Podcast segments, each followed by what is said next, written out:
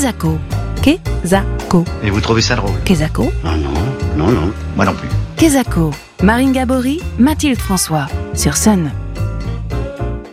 Bonjour et bienvenue dans Kezako, l'émission qui décortique les mots.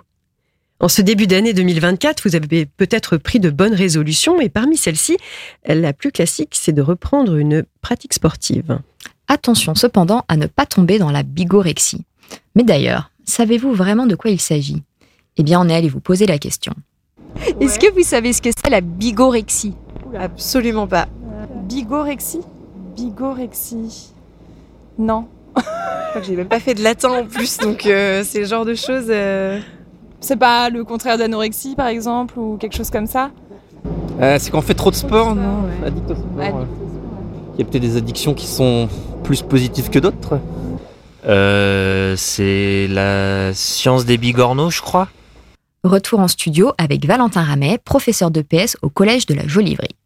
Alors Valentin, la bigorexie, qu'est-ce Alors la bigorexie, c'est une pratique euh, excessive d'un sport ou d'une activité physique. Et en fait, ça va être euh, une dépendance euh, à l'exercice physique, finalement. Et qui est le plus touché par la bigorexie? Euh, je dirais que les enfants ne sont pas touchés. Euh, ça commence plutôt euh, à partir de l'adolescence, voire, euh, on va dire, l'adolescence. Et c'est plus qu'une question d'âge ou de sexe. Je dirais que c'est plutôt un sportif qui a une quête. Enfin, faut voir la place du sport, la place que peut avoir le sport dans sa vie et les enjeux que peut avoir le sport pour lui à un instant T. Et donc, euh, ça va être plutôt ces personnes-là, en fonction de l'enjeu que peut avoir le sport pour soi. Après, il y a des sports où euh, la bigorexie se retrouve euh, plus euh, prégnante. Ça va être surtout dans des sports de performance, donc la quête de performance, ou alors des sports style du culturisme, essayer de enfin, la gonflette, quoi, en quelque sorte. Et comment est-ce qu'on fait pour garder une relation saine à sa pratique sportive? Il faut que la pratique elle fasse sens pour nous. Il faut savoir s'écouter, écou- enfin s'écouter soi et écouter son corps aussi. Euh, par exemple, euh, on sait que quand on est sportif, euh, dans les règles du jeu, on, peut se blesser. Et à partir du moment où on ne répare pas bien sa blessure, déjà, on n'est pas dans une pratique saine, en quelque sorte. faut vraiment que ça fasse sens pour nous. Après, voilà, il peut y avoir plusieurs sens. Ça va être une question, on peut être à la quête de, de bien-être. Donc, par exemple, on va rechercher une pratique saine pour nous. Ça va être quelque chose qui va nous procurer du bien-être, du plaisir. Pour d'autres, ça va être plutôt du goût à l'effort, du dépassement de soi. Ça dépend vraiment l'enjeu que va avoir le sport pour nous. Par contre, il faut savoir s'écouter. Et quand est-ce qu'on passe du stade de sportif à celui de bigorexique Qu'est-ce qui nous fait basculer? Eh ben, euh, on est d'abord sur une pratique au début qui va être donc régulière et après en fonction donc euh, de l'enjeu qu'il va y avoir. Si c'est par exemple sur une pratique de performance, on va avoir envie justement de grappiller euh, quelques petits centièmes de seconde et donc on va faire plus, toujours plus, encore plus d'entraînement et euh, bah, là on va rentrer dans cette euh, dans ce, ce- cette bigorexie finalement. Est-ce à dire que tous les sportifs de haut niveau sont des bigorexiques? Alors, j'irai pas jusque-là, euh, parce que je pense que c'est des personnes qui savent s'écouter. En cas de blessure, ils vont savoir donc réparer leur blessure avant de repartir. Pour autant, euh, on sait que dans le milieu sportif de haut niveau, euh, on malmène aussi les corps, et donc euh, une personne qui est blessée, on va lui réduire son temps de guérison. Il, va revenir, euh, il ne sera plus blessé, mais pour autant, on accélère un peu le processus, ce qui est un peu contre nature en quelque sorte. Mais pour autant, on n'est pas dans de la bigorexie. L'injonction au sport, elle est de plus en plus reprise par des youtubeurs, des influenceurs et parfois, parfois pardon, de manière assez maladroite. Euh, Valentin, on le disait, vous êtes prof euh, au niveau collège et est-ce que vos jeunes élèves, euh, vous avez l'impression qu'ils ressentent cette injonction? Alors oui, j'ai un cas concret au Covid. J'avais fourni donc des documents avec des activités à réaliser par les élèves. Et à la fin, au moment où on est revenu en salle de classe, je leur ai posé la question. J'avais dit honnêtement, qui a fait ce que j'ai envoyé? Et donc il y avait deux, trois personnes qui ont levé la main sur 20 élèves. Et pour autant, j'ai dit maintenant qui est allé sur YouTube suivre des cours de musculation, des cours de renforcement physique? Et là, il y a beaucoup de mains qui se sont levées. Donc à ce moment-là, moi, je me suis dit, bah, quelle est ma place dans tout ça? Est-ce que je suis vraiment légitime finalement? Je me suis senti un petit peu rabaissé. Et après, en fait, je me suis dit, bah non, en fait, il faut, euh, il faut réfléchir différemment. et il faut plutôt échanger avec eux parce que euh, euh, ils ont vu des choses, ils ont voulu faire des choses. Pour autant, des fois, ils le faisaient mal, ou alors ils n'avaient pas la capacité de le faire. On connaît tous, euh, par exemple, le body summer qui va arriver vers euh, avril, voilà, où euh, tu as une personne qui va euh, nous donner des exercices. Pour autant, euh, est-ce qu'un enfant, est-ce qu'un adulte, est-ce qu'une personne de 40 ans, est-ce qu'une personne âgée peut faire euh, la même chose euh, et reproduire exactement ce que la personne dit euh, sur euh, un temps donné? Euh, Moi, je suis pas certain que tout le monde puisse le faire de la même façon parce que on n'est pas, euh, on n'est pas pareil. Et donc, faut partir de qui on est nous euh, de base, nos capacités de base, et voir ce qu'on est capable de faire. Donc, plutôt que de critiquer ces personnes-là, parce que je pense que il peut y avoir du bien, et ben c'est plutôt échanger, lancer un dialogue et expliquer que, alors non, tu ne pourras peut-être pas faire le body summer parce que en fait, regarde la personne qui est sur la vidéo, c'est une personne qui est affûtée, qui fait du sport tous les jours. Toi, peut-être que tu n'en fais pas tous les jours, donc tu vas faire quelque chose d'un peu moindre. Donc c'est plus de l'échange, du dialogue, vraiment. Euh, on sait bien que la santé mentale et la santé physique sont, sont très liées. On, on a tous en tête euh, un esprit sain dans un corps sain. hein. Ça a même donné d'ailleurs la marque ASICS. Mhm. hein. Euh, comment est-ce que vous pouvez, vous, encourager les plus jeunes à pratiquer un sport tout en étant justement vigilants aux, aux dérives hein? Que- Quels sont les messages que vous passez? Euh, premièrement, il faut vraiment que l'activité fasse sens pour nous. Ça, c'est vraiment important. Si l'activité nous fait pas sens, on n'aura pas envie d'y retourner. À partir du moment où elle fait sens, donc du coup, on va avoir du plaisir à la pratiquer et donc il faut euh, valoriser ce genre de comportement-là.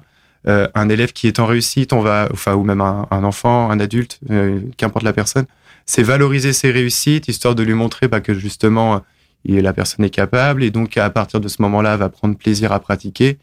Et euh, pour moi, par le, par le plaisir de pratiquer, on, on peut rentrer facilement dans une, dans une pratique saine, vraiment pour soi. Il y a des inégalités quand même qui subsistent dans l'accès à la pratique sportive euh, chez les plus jeunes, et ce, dès le collège. Euh, Est-ce que vous en voyez, vous en constatez tous les jours, et comment est-ce que vous pourriez expliquer ça? Ça va dépendre en fait des activités qui sont proposées. On était dans un monde du sport, on était très dans la compétition. On est en train de quitter un peu ce monde-là pour de la coopération, voire pour du sport plaisir. Et donc, euh, les, inégalités commencent un peu à s'effacer sur certaines activités.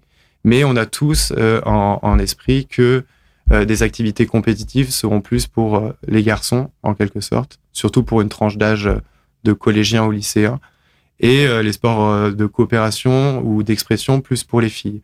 C'est en train de changer. Pour autant, euh, c'est encore assez prégnant.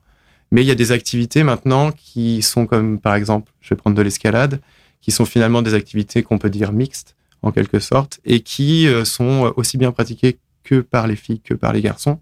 Il y a même d'autres activités, euh, des sports nouveaux qui, existent euh, à Nantes.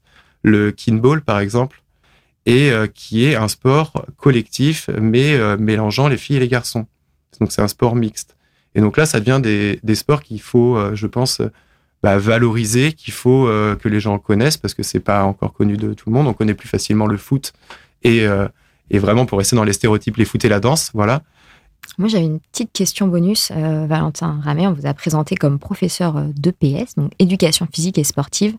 Mais très souvent, le terme n'est pas vraiment utilisé. On parle de prof de sport et pourtant, euh, je sais que c'est pas du tout la même chose. Est-ce que vous pouvez nous expliquer pourquoi?